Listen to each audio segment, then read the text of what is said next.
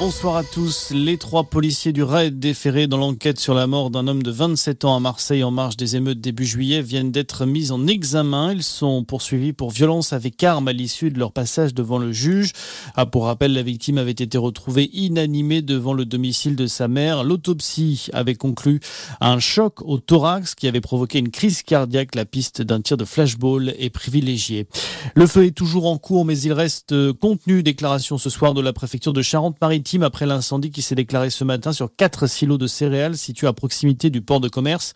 120 pompiers sont toujours mobilisés sur place pour tenter d'éteindre le sinistre, mais aussi pour éviter que les flammes ne se propagent. Il n'y a aucun risque d'explosion selon les secours.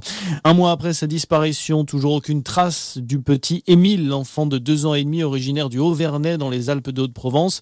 Même si les recherches ont été levées en début de semaine, l'accès au hameau a été de nouveau interdit pour les non-résidents Décision prise par le maire de la commune qui s'applique jusqu'au 31 août. Dans le reste de l'actualité, on l'avait presque oublié, le Covid circule de nouveau en France. Plusieurs indicateurs montrent en effet une légère reprise de l'épidémie en août, sous l'impulsion d'un nouveau variant, mais aussi des grands rassemblements de l'été qui accélèrent la diffusion du virus. Selon les données du réseau Au Secours, les passages aux urgences pour suspicion de coronavirus sont en hausse chez les moins de 2 ans et les adultes, notamment en Normandie, Bourgogne-Franche-Comté et Nouvelle-Aquitaine. Et puis en rugby, un 15 de France remanié pour la revanche face à l'Écosse samedi à Saint-Etienne. Deuxième match de préparation des Bleus en vue de la Coupe du Monde.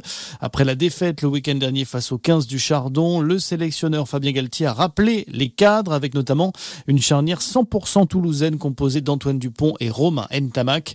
À noter également le retour comme titulaire du Rochelet Grégory Aldrit. Voilà pour l'essentiel de l'actualité. Très bon début de soirée à tous.